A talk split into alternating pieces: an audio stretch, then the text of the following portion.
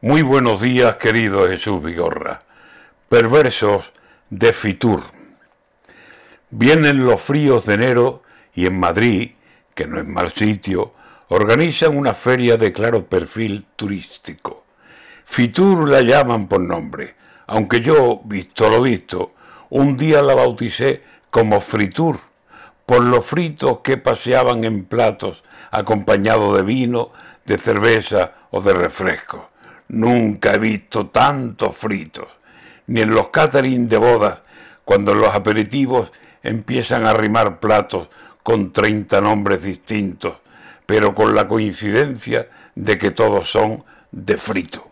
Croquetas de 10 sabores, extrañísimos pinchitos, bolitas de no sé qué, rollos que parecen chinos, pescado es una excepción, dátiles, bacón, chorizo, y todo absolutamente frito, frito, frito, frito.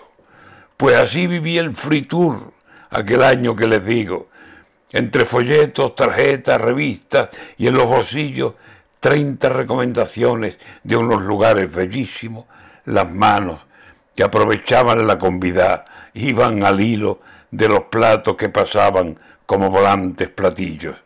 Y entre esta tapa que cojo y aquel folleto que pringo, y a ver ahora estas manos, cómo y dónde me las limpio, que tengo que saludar a unos paisanos amigos y como les dé un abrazo, los voy a vestir de limpio con las manos aceitosas y con la copa de vino.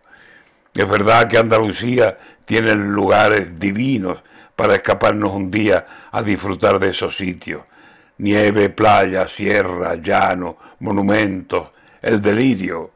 Pero cuando fui a Fitur, Fritur para los amigos, el lugar más celebrado, el lugar más concurrido, eran los muchos están llenos de platos de fritos.